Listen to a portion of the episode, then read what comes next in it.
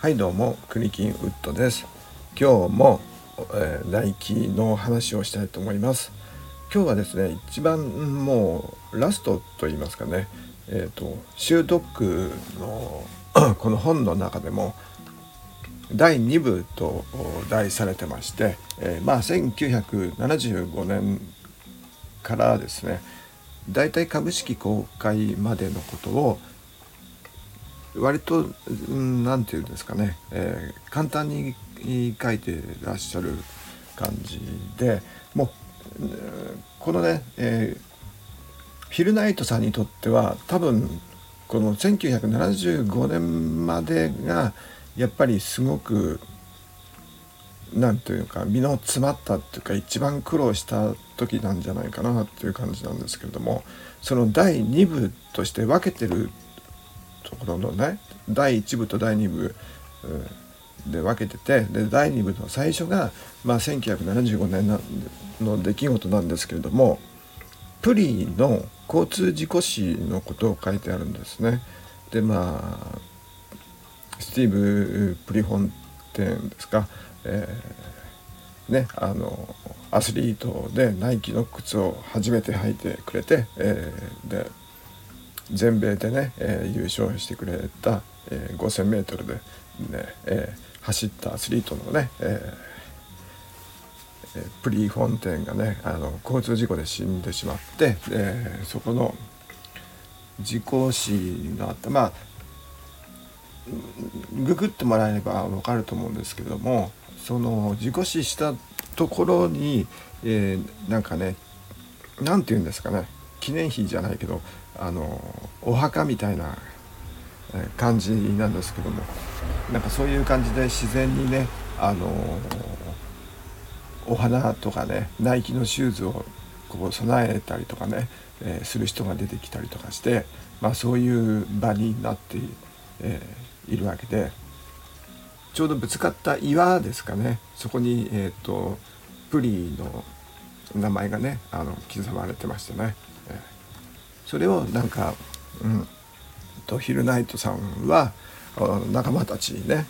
えー、でえー、仲間たちみんなとね、えー、相談して、え、ストラッサーさんとか、え、ジョンソンさんとかね、え、ウッテルさんとかね、え、相談して、まあ、それは会社があるうちはもうそこの岩をお金はないけれどもまだまだギリギリなんだけれどもそのプリンのそこのえーと、事故死したその場所だけはこう維持しよう維持しようねっていうふうにね、えー、仲間たちで、えー、言い合って、え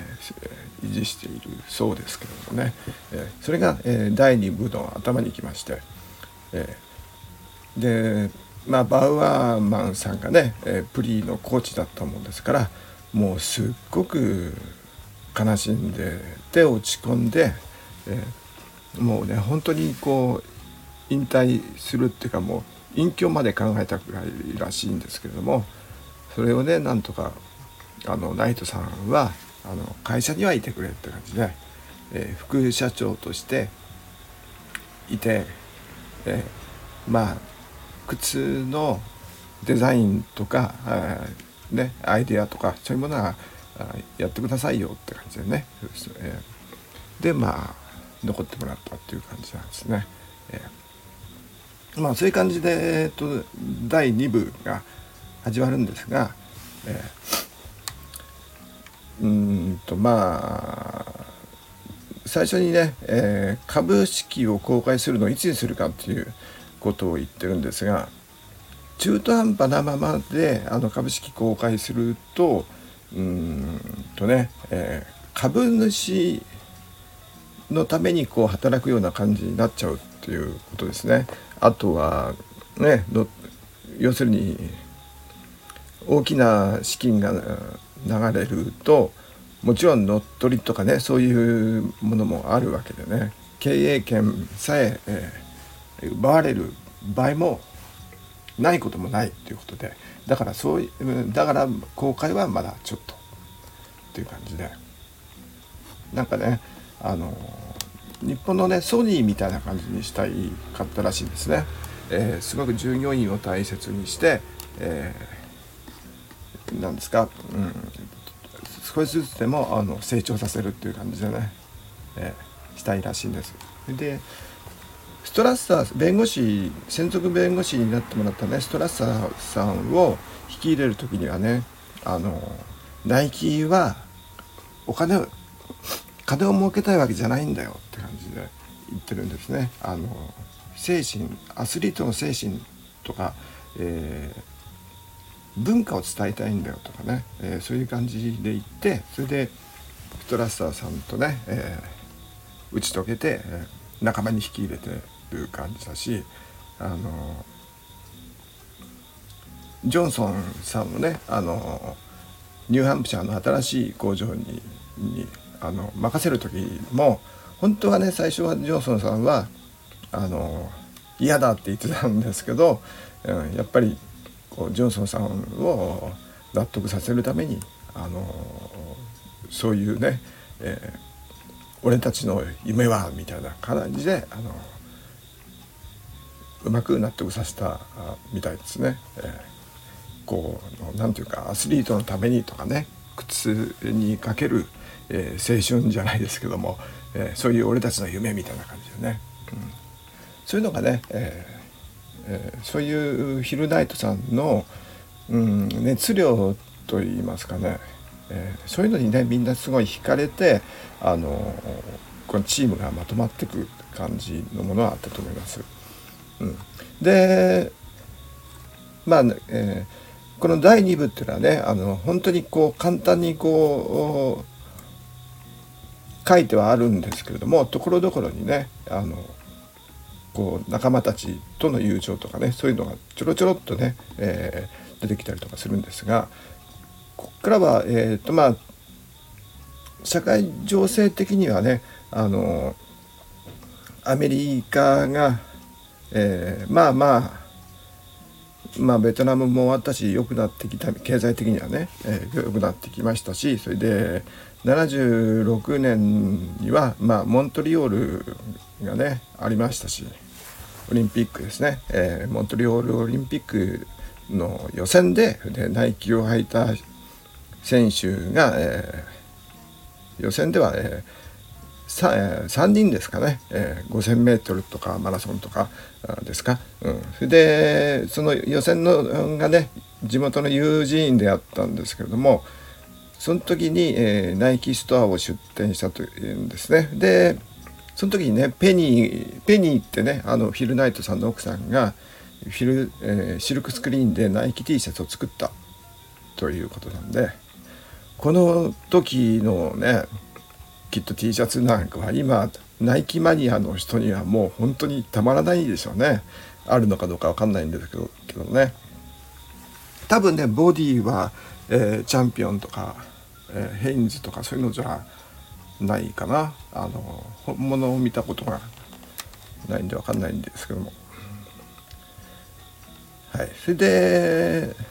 まあモントリオールのえー、オリンピックがねあったんですけれども、え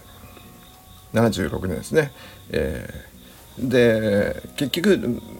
出たんで立てたんですけれどもえっ、ー、と本番でね、えー、タイガーを履いたらしいんですね、えー、ショーターという方がね、えーえー普段使ってるからということでね。まあちょっとがっかりなんですけど。まあその辺にはねあんまりまあ触れてはいないみたいなんですけども、えー、でまあ重役会議といいますかこの頃ね割とすごくあの経営的には安定してまして、えー、あれですね、えー、何ですか創設メンバーに近い人たち、えーとストラッサーさんですね、うん、な仲良しっていうかな仲間っていうかな一番、うん、後で、えー、あとツイッターか登場人物がね、えー、分かるた方が面白いと思うのでサムネにあの登場人物のところあのコピーしときますね。これ是非ねこの本はねやっぱね皆さん買ってほしいんですよね。買ってほしいというか読んでほしいで図書館で借りてもいいですけど本当に面白いのでちょっと分厚いんですけどもすごくねあの面白くてどんどん読めちゃいますからね、えー、読んでほしいです。はいえー、なんでまあ登場人物がねごちゃごちゃしてると思うんですけどあの後であのサムネに貼ります。うん、でシュードッグの表紙はあのツイッターに一応出しますけどもこれね一応、えー、今私は最終回っていうかシュードッグに関してはここで終わろうと思うので、えーえー、そういうふうにね、えー、そういうそういう方向でやっていきますので,、はい、でこの重役がね、えーと、ジョンソンさんに、えー、ヘイズさんね、あのー、会計士の時の先輩だったヘイズさんがねずっとね結局はあのナイキで、えー、一緒に働いてるわけで。でウッテルさん車椅子のウッテルさんとあと最後にあの弁護士で入ったストラッサさんですねあのこれがあのメンバーが仲間ですねでまああとはそうですね、えー、やっぱり、えー、バウアーマンさんですよね、うん、あのプリの、うん、交通事故でね、えー、やっぱりちょっとすごい落ち込んではいたんですけれども、うん、やっぱり一緒になって、えー、考えてくれるすごい年上ですけれどもね、えー、もうあれですかねえっとね60歳くらいにはなって60歳くらいになってるのかな。うん。そうですね、はい、でまあ経営的な話では結構すごく売れてましてね、えー、でただこの間この間とか昨日か。昨日も話しましたけどドルの下落があって、えー、円高ですね、えー、円高ドル安に一気になったあの変動為替相場にあって、えー、一時期で、えーと、ドル1ドル200円というくらいまで行ったりしてね。260円200円、えー、ですか。77年くらいにはもう200円とかね180円とかそんな感じで、70年代はあの動いていくんですね。そうするとやっぱりね、えー、っと日本はあのどうしてもねあの日本の製品高くなるんですよ。あの人件費も上がりますからあの 日本はあの経済成長とともに人件費とえ物価が上がりましてでさらに、えーと、円高になるということですから、うん、円高になると要するにどういうことかっていうとうんと、えー、1ドル300円の時に、3ドルで仕入れたとしたらあの日本側にはね、えー、朝日シューズには900円いくわけなんですけども1ドルが200円にに円だなってね円高になるとうんと3ドルで仕入れた場合ね、えー、200円ですから600円しか朝日シューズに行かないんですね同じ3ドルで仕入れたとしても。そうすると朝日シューズ側としては困っちゃうわけですよね。えー、人件費は上がってて材料費も上がっててね、えー、で、えー、しかも売ったお金が3ドルで売ったら割が合わなくなっちゃうわけなのでどうしてもね商品に反映させなきゃいけないので同じねあの、元の3ドルで、え、300円、え、1ドル300円の時に3ドルで売ってたとしたらあの900円じゃないですか。これこの値段を維持するためにはあの3ドルじゃ売れないわけですよね。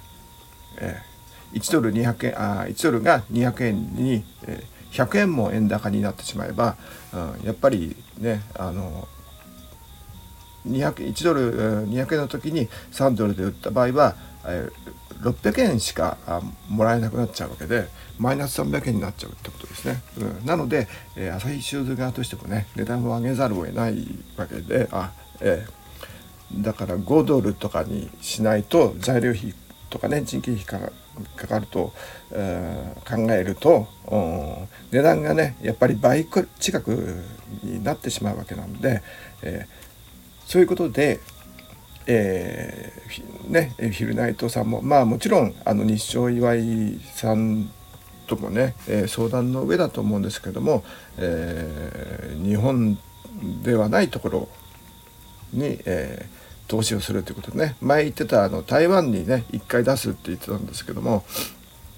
あ出すというか台湾の工場とね取引を、えー、開始しようって、え、いうはずだったんですけどもまあまだねその時は技術が追いついてなかったんですけれどもそろそろねあの台湾の方もなんか工場も技術的なものがねあの追いついていきましてで台湾にね、えー、の工場と、うん、契約をするようになって、えー、でまあ子会社を作ってね、えー、アテナ社ですか、えー、作って、えー、まあ台湾で、えー、製造を開始するという感じなんですけどもこれがね、えー、1976年頃ですかね。えー、でまあ社会情勢的にはね まあ、えー、その話をしちゃうとまたあの長くなっちゃいますけどもまあベトナムが終わってね落ち着いて、えー、って感じでただ、えー、まあ、タクシードライバーの話もしましたけれども76年が、えー、大統領選ですか？うん、で、えー、もう次のね77年っていうと、うん、映画でいうと「スター・ウォーズ」の時代なのでもうねちょっと明るい感じのアメリカが見えてる感じですよね。うん、ただあのねあの日本との貿易摩擦っていうのがね、えー、だんだんだんだん、えー、出てきましたね。えー、なかなか難しい、えアメリカ側としては円高にしたいドル安にしたいんですよね。うん、なんですがやっぱりこうなかなか、ね、難しいと、うん、いうことでまあ日本もねあの日本としてはあのアメリカに車を売りたいわけですからね、えー、円高になっちゃまずいって感じでねその駆け引きがいろいろあったみたいなんですけれども、うん、でナイキとしてはねやっぱり利益がね、えー、ないと困ってしまいますから。ねえー、やっぱり日本から台湾の方に、えー、製造がシフトしていくっていう感じですかね。まあその後はねあの77年以降は韓国にね、え、製造拠点を移すわけなんですけれどもこの頃ね、えーえー、77年のそう、えー「スター・ウォーズ」の頃ですか、えーイギリス、えー、とかではあれですか、えー、パンクとかが流行った時期ですかね。えー、なんかねあれなんですって、えー、ヒルナイトさんのいる本社にね、えー、いきなりなんか宇宙ななんとか技術史宇宙技術史 NASA かなんかでなんか研究してたらしい人でフランク・ルディっていう人ですか、えー、がもう一人ねあの技師を連れて、えー、いきなり来ましてエアソールシューズというのを発明したということでね加圧式エアソールシューズ、うん、のでそれをね、えー、なんかミッドソールみたいな感じのやつですかね。それをつけて履いたらねあの結構いい感じだったらしいんですね。うん、でそこに、えーと、ジョンソンさんがいたのかな。ジョンソンさんが履いてみたらなんかいい感じだったみたいで、うん、でナイトさんもねあの履いてみたらうんって感じで。うんってちょっとね考えたんでしょうね。でただこのルディさんが、えー、言うにはアディダスにもこのアイデアを持ってったんだけど、えー、断られたと言ってたんですね。えー、で、えー、まあヒルナインさんはもうここでもう決めちゃいますね。うんこのアイディアには可能性を感じるということでアディダスに断られたっていうのがね、えー、ポイントですね、えー、ライバルのアディダスが断ったっていうアイデアをじゃあうちでもらおうっていうことでね、えー、これがねすごくでも大きいんですよね、えー、その可能性を感じたっていうことでねこう採用しちゃうっていうところがなんかからすごいですね。その先行投資ですよね、えー、要するに。その研究費とかね、えー、このルディさんとの契約ね1足売れたらいくらとかなんかそういう契約をここでね結んだらしいんですが、えー、まあそれがね、え、後々、えー、エアソウル というものになっていくわけなんですけれどもまあこれはね考えてみたらあのあれですね。空気入りタイヤの前にねスニーカーのこのシリーズの最初の方にね自転車がの話とかね自転車からタイヤができた最初はね空気の入ってないタイヤだったゴムだけのタイヤだったのが、えー、空気入りタイヤのの発明と実用化を、えー、ダンロップさんがしたっていう話をしたんじゃないですか。ここでまたこのタイヤの原理っていうかねタイヤに戻る感じですね。空気入りタイヤになったみたいな感じですかね。うん。まあ中に、え、空気を入れるみたいな感じでしょうかね。うん。えー、それで、えー、これがね78年に、えー、実際にできるんですかね。うん。エアソールの。これはテールウィンドウっていうやつで、えーこれえー、とね最初に日本製のやつで朝日シューズが作ったんですかね最初に。これがねあのリコール78年に最初に作ったやつは、えー、まあ、ストラッサーさんがねマーケティングこの頃担当してストラッサーがさんがとホノルルマラソンに合わせてこう何ていうの売り出そうっていう感じでね出したらしいんですけどもえー、なんか塗装が銀の塗装が剥がれて皮が切れちゃう皮じゃないや、えーと、な何かが切れちゃうっていう感じでね、えー、なんか不良品で、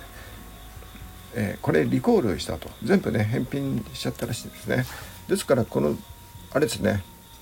この78年のテイルウィンドウというやつはすごくマニアにはナイキマニアにとってはね、えー、希少ものじゃないですかね、えー、と思いますね。はい、で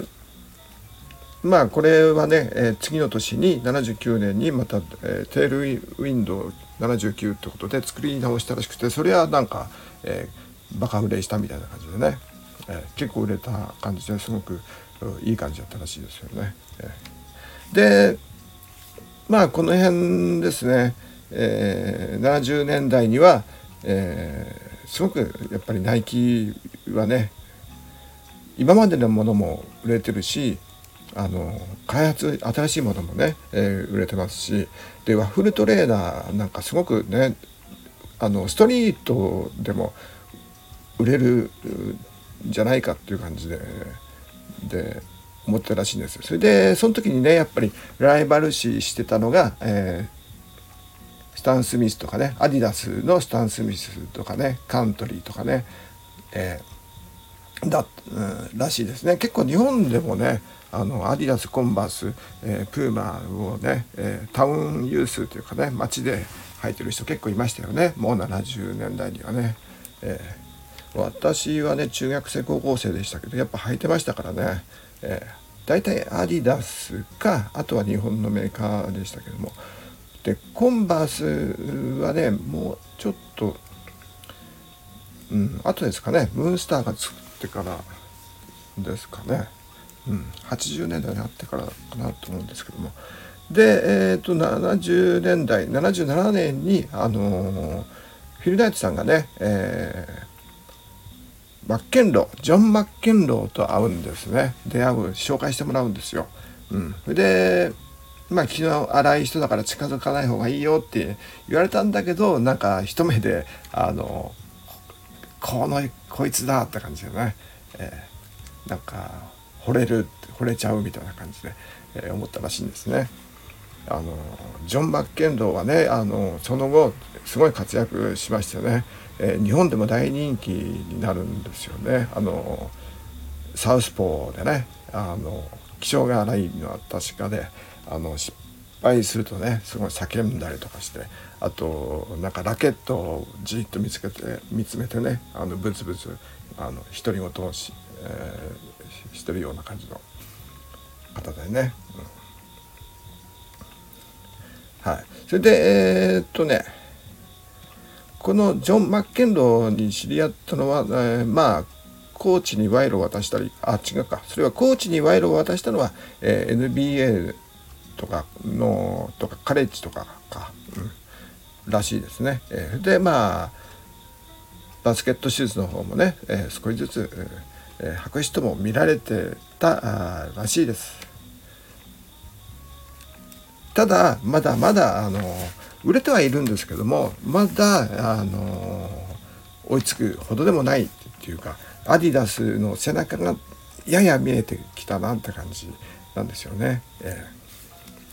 でまあバーマーさんもいろいろ作ったりしてね、えー、LD シリーズとか作ったりとかしまして、えー、であれですねなんかたまたま見たあというかあれですかレイカーズとロケッツの試合でえー、なんかナイキを履いてる別にあの営業したわけでもないんだけどあのナイキのバッシュをね、えー、履いてる選手がいたっていう。それでね、えー、結構嬉しかったらしいですね。ちょうどねこの70年代というのはほとんどの NBA の選手はアディダスのスーパースターだったらしいんですよ。まあこれはねあのまたあの言いますけれども。この習得から離れてまた あのおさらいみたいな感じで言いますけれどもとりあえずあのこの頃の話でね、えー、まだまだあのナイキはもうちょっと、まあ、と一歩って感じですかね。えー、で、えー、ただ70年代後半にねハリウッドの方にもねあのちょっとねコネクションができたみたいな感じで、えー、チャーリーズ・エンジェルで、えー、ファラ・ホーセット・メジャースっていうねあの人気の女優さんがいまして、えー、ナイキの何ですかセニョリータコルテッツですか、えー、そういうのがあるんですか、うん、なんか履いて、えー、なんかテレビドラマにねあのチャーリーズ・エンジェル出たらしいですね。それでレディースにもこう人気がちょっと出たみたいな感じですよね。あのねレディースので、えーと、女性がねあのスニーカーを履き出したのはあの最初はねあのケッツが強かったんですよね。あの戦後とかね、えー、戦前戦後からね、うん、ケッツが強かったんですが、まあ、その後はねやっぱりアディダス、えー、ブーマーですかねコンバースですかね、えー、なんですが女性もこうストリートで吐き出した、えー、ということで、えー、相当嬉しかったみたいですね、えナイトさんも。はい、で78年くらいからですね、え今度はね、えやっぱりアディダスに対抗する意味でねアパレルを立ち上げようっていう感じですね。うん、やっぱりねユニフォームにこのブランドロゴが入る方がねそれは目立ちますよね、えー、全然違いますからね。そういう意味で、あのー、やりたかったんでしょうね、えー、でこの頃のはね結構アメリカの工場のもので作られたね T シャツとかえー、ですかジャージ系ですかねの工場がねアメリカにも結構安くやってくれるところがあったらしくて、えー、それで作ってたりあとはねチャンピオンに作ってもらったりとかしてたんですかね。あのボディをね。でそれにプリントしたりとか。そういうのが見られますね。えー、でまあその辺のがねあと偽物も含めてあのナイキプリントのものというのは、えー、後々、えー、日本の古着屋好きとか古着初心者のヴィンテージ好き90年代のナイキ好きがまあちょっとね、えー、偽物を捕まされちゃったりとかするんですけれども。まあまあ好きな人はね、えー、まあしょうがないですよね。そういうこともありますよ。って感じで。まあ偽物だとしても気づかないっていうのがね、えー、実情だったと思うんですけれども。でえっ、ー、とまあね自社ビルをね、え作ったりとかしてね、えー、ビーバートンに、えー、ポートランドのビーバートンに作ったりとかして、えー、まあそういう感じでありまして、え、でもうね、えー、79年はいここがねちょっとね大事なんですよ。79年っていうのはどういう年なのかといいますと実は、えー、1980年にはモスクワオリンピックの年なんですね。えー、でえフィルナイトさんはね、あのこの修道区ではこのモスクワオリンピックに関しては一切触れてないんですよ。うん、どうやどういうわけか多分ね予選とかあったと思うんですよね、うん、予選まではしてたと思うんですよ、うん、でえー、っとまあ結果からっていうか何があったかって言っちゃいますと、えー、モスクワオリンピックは、えー、アメリカはね、えー、危険危険じゃなくてね、えー、ボイコットという形になりますね。えー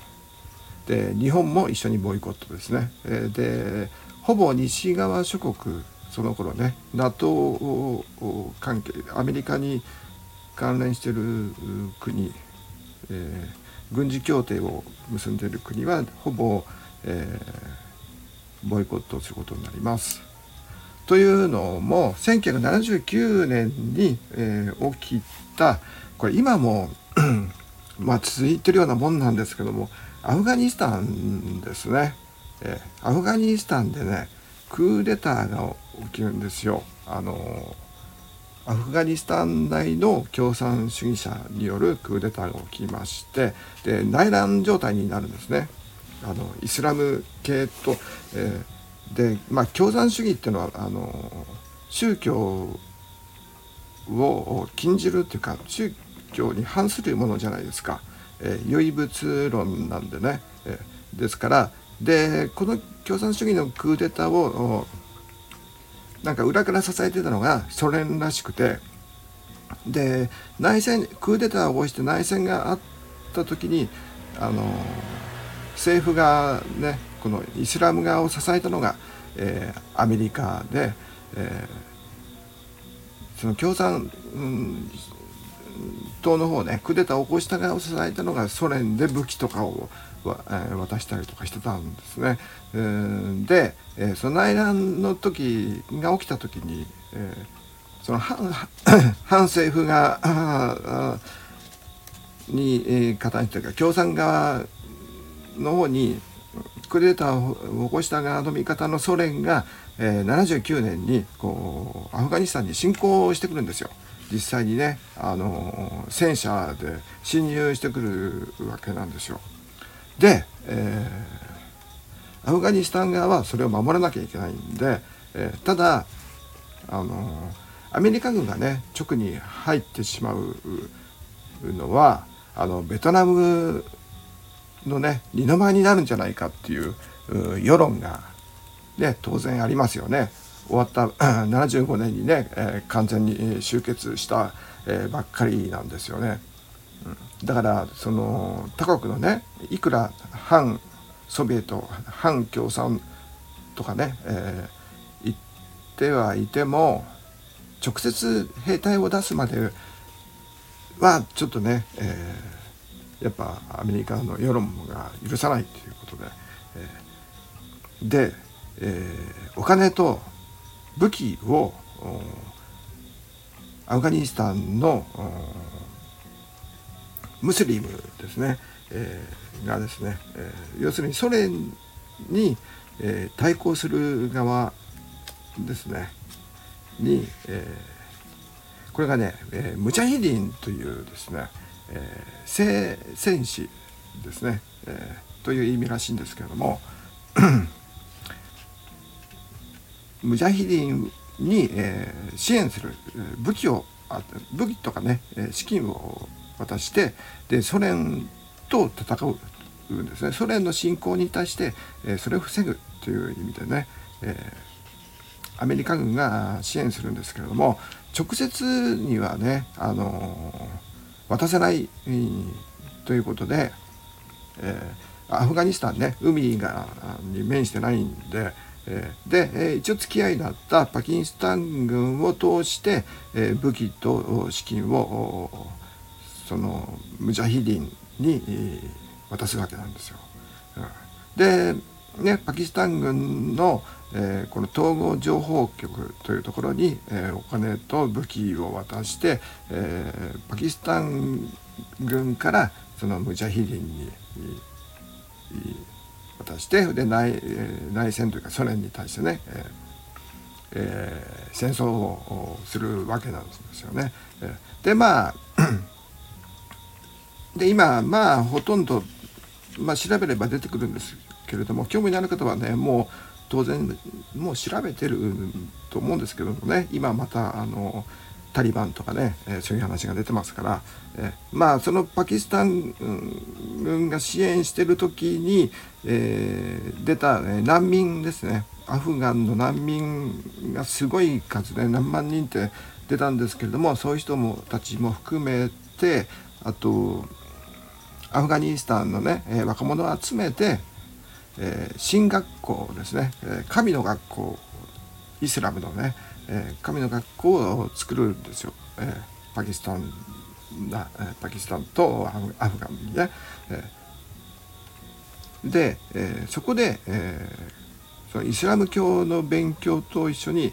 えその軍事訓練もするんですよね。えそれが、うん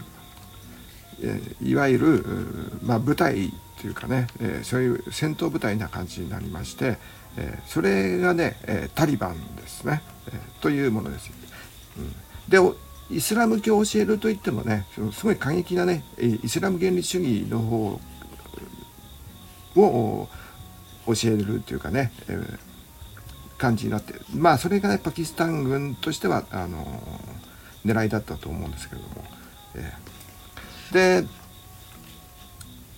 結局そのね、えそのタリバンから、えタリバンが、え、ソ連軍と戦って、え、ソ連軍をね、え、撤退に追い込み、え、ソ連軍は、え、ソ連軍はね、え、1989年に撤退するんですけどこの時の撤退はねあのソ連の崩壊っていうのがあってソ連の崩壊というのは、うん、まあもともとはうんと86年のチェルノブイリのね原発の事故を隠してたということで、えー、全世界からあの非難されたことからですね情報公開とかあちゃんとしなかったとかねそういうことを非難されて、まあ、ソ連自体がねあの政府がもうガタついて、えー、崩壊したわけですけどもそれで、えー、ソ連が撤退して、えー、その後ね、あのタリバン政権というものが出たわけでまあその中からね、えー、まあ後々、えー、このなんですかタリバン内部での内戦がね、えー、始まったりとかしてね、え、まあそれはまた別の機会に、え、話しますし今話題になってると思うんで皆さんも、うん、勉強してるかもしれないですけどこのアフガニスタンっていう国はすごく何て言うの？ずっとねあの支配されてきたんですよ。それこそあのギリシャ時代ですよね。ギリシャ時代というかうんとアレクサンドロス大王の すごい古い話ですけどもうその頃にねあのインダス川って今パキスタンの川に流れてるねあの大きいインダス川まであのアリキダアリキサンドロス大王が侵攻してね、え支配しましたよね。えそれでそこまでインダス川まで行った帰りに、えー、っと大王は、えー、病気で死んじゃうのかな。うんで、えー、ギリシャ軍ですね、え、マケドニア軍の、え、兵士たちがね、え、結構パキスタンとか、え、今のねパキスタンとかアフガンとか、えーイランとかエジプトとかも通りましたでしょ？あの巨大なアレキサンドロスの帝国の中にねあのギリシャ人の文化とかあとギリシャ人がそのままあの残って、えー、そこで、え暮らし始めたりとかするもんですからね、えー、なのであのパキスタンの人とかあのエジプトの人とか、えー、まあアフガンもそうですし、えー、あの辺のね中東の人たちの中にも結構ギリシャ系の顔立ちの人とかね、えー、いますでしょ？パキスタンの人多いですよね結構、うん、ですからまあそういう歴史あるわけですよ。あれでアレクサンドロス大王の後もうんといろんなところにこう、うん、ねえーなんていうか戦争とかね、えー、そういうのにね、えー、巻き込まれてきた国ですね。え、まあ大体近代でいうと大体イギリスとアメリカあとインドがあれですね、えー、入ってますね。あと隣アフガニスタンの左左っていうか西側はあイランじゃないですかイランといえばペルシャですよね。でペルシャとの闘争とね、戦いとかねで北側は、えーまあ、ロシアっていうか今はなんとかスタンとか、え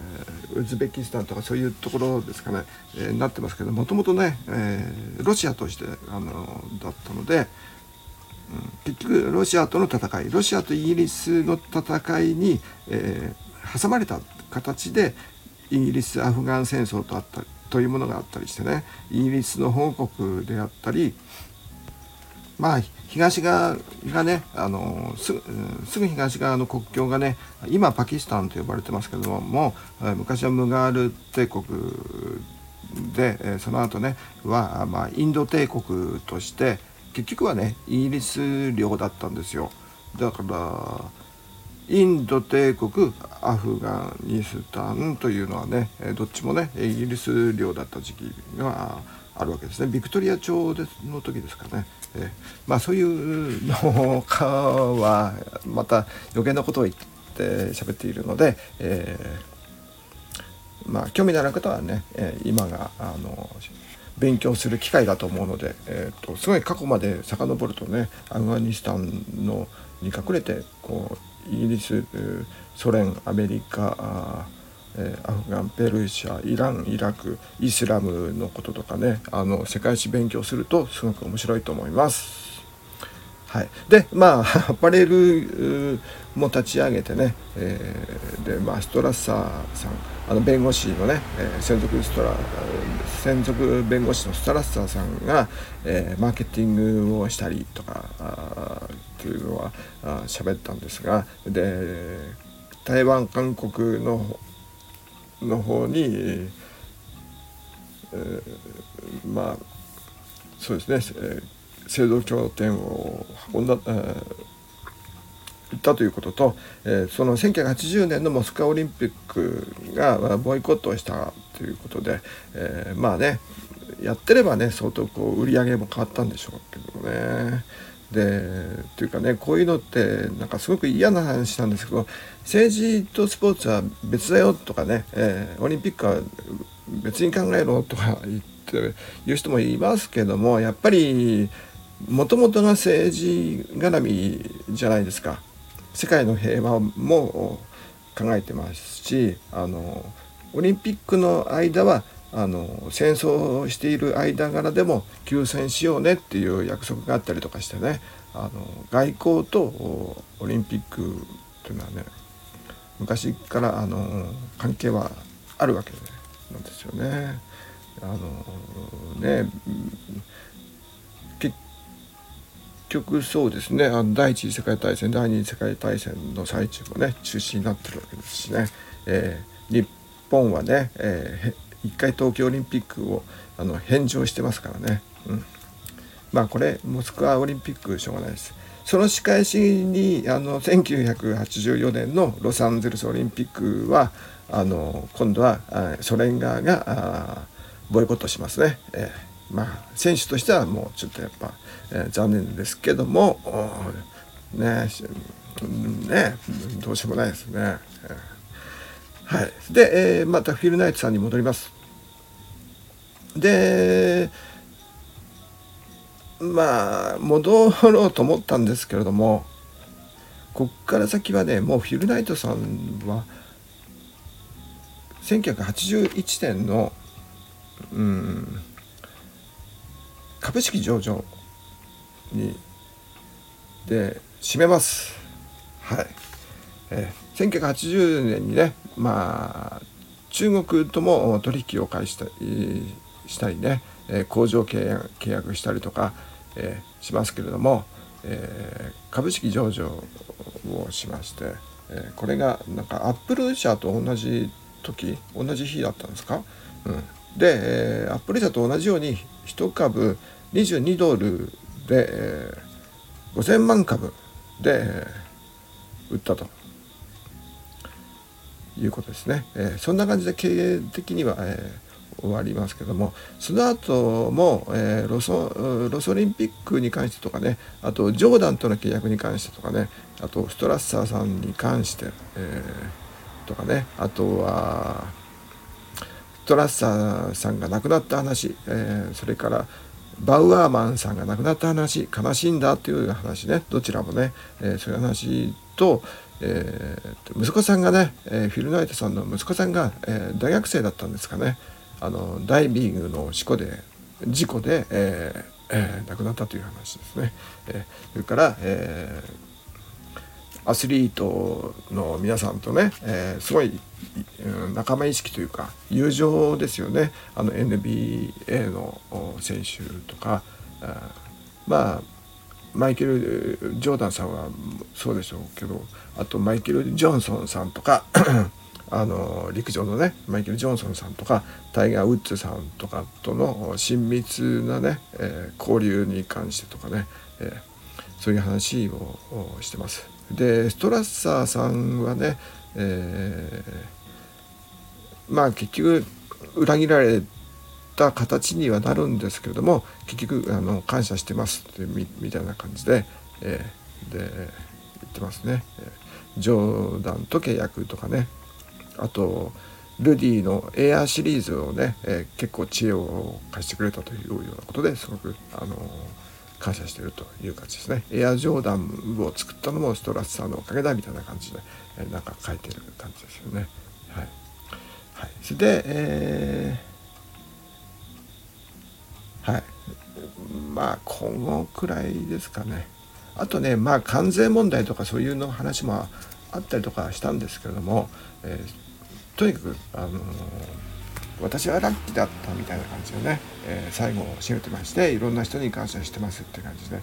で今のねナイキに関してもう話してるんですね。あの、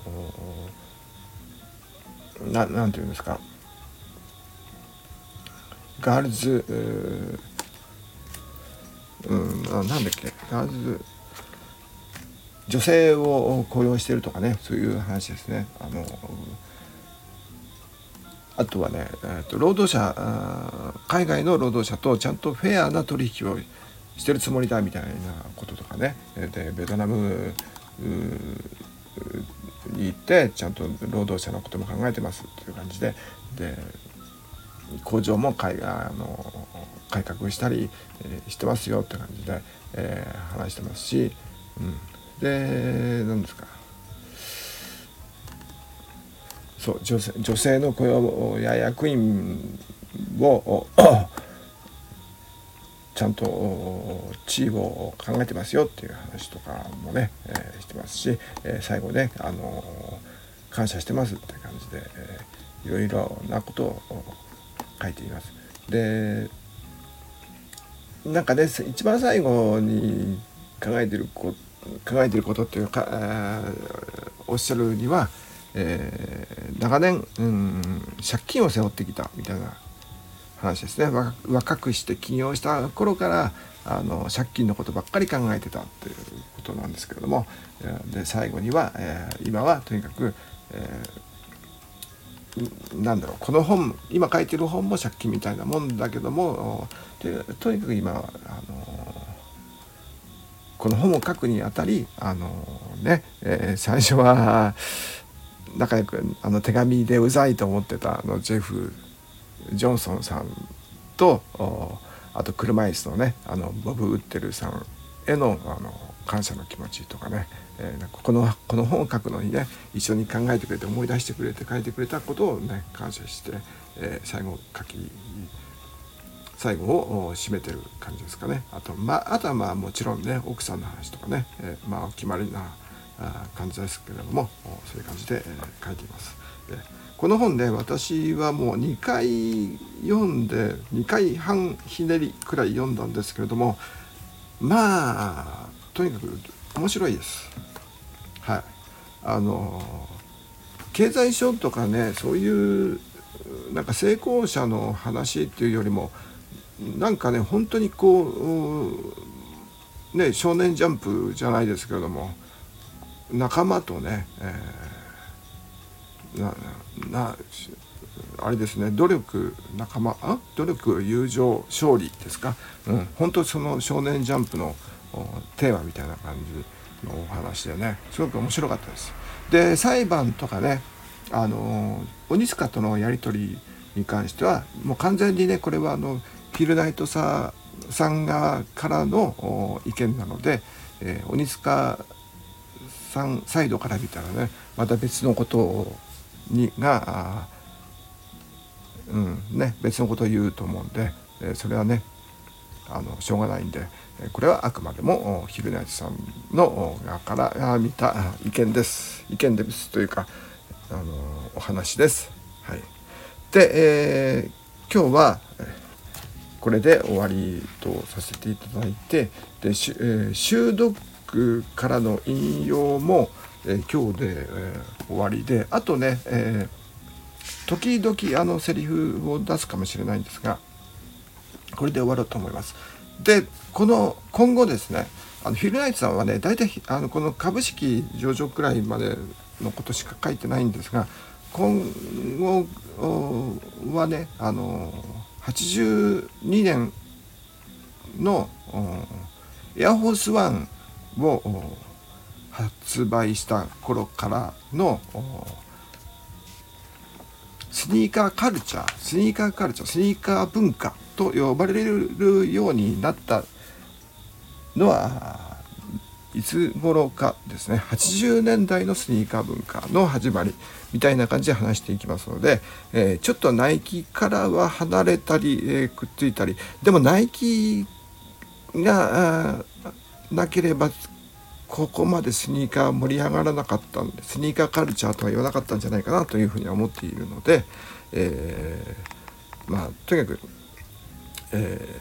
ー、そんな感じで、えー、今後またあのスニーカーの話は続きます、え、最後まで聞いてくれてありがとうございます。それではまたよろしくお願いします。失礼します。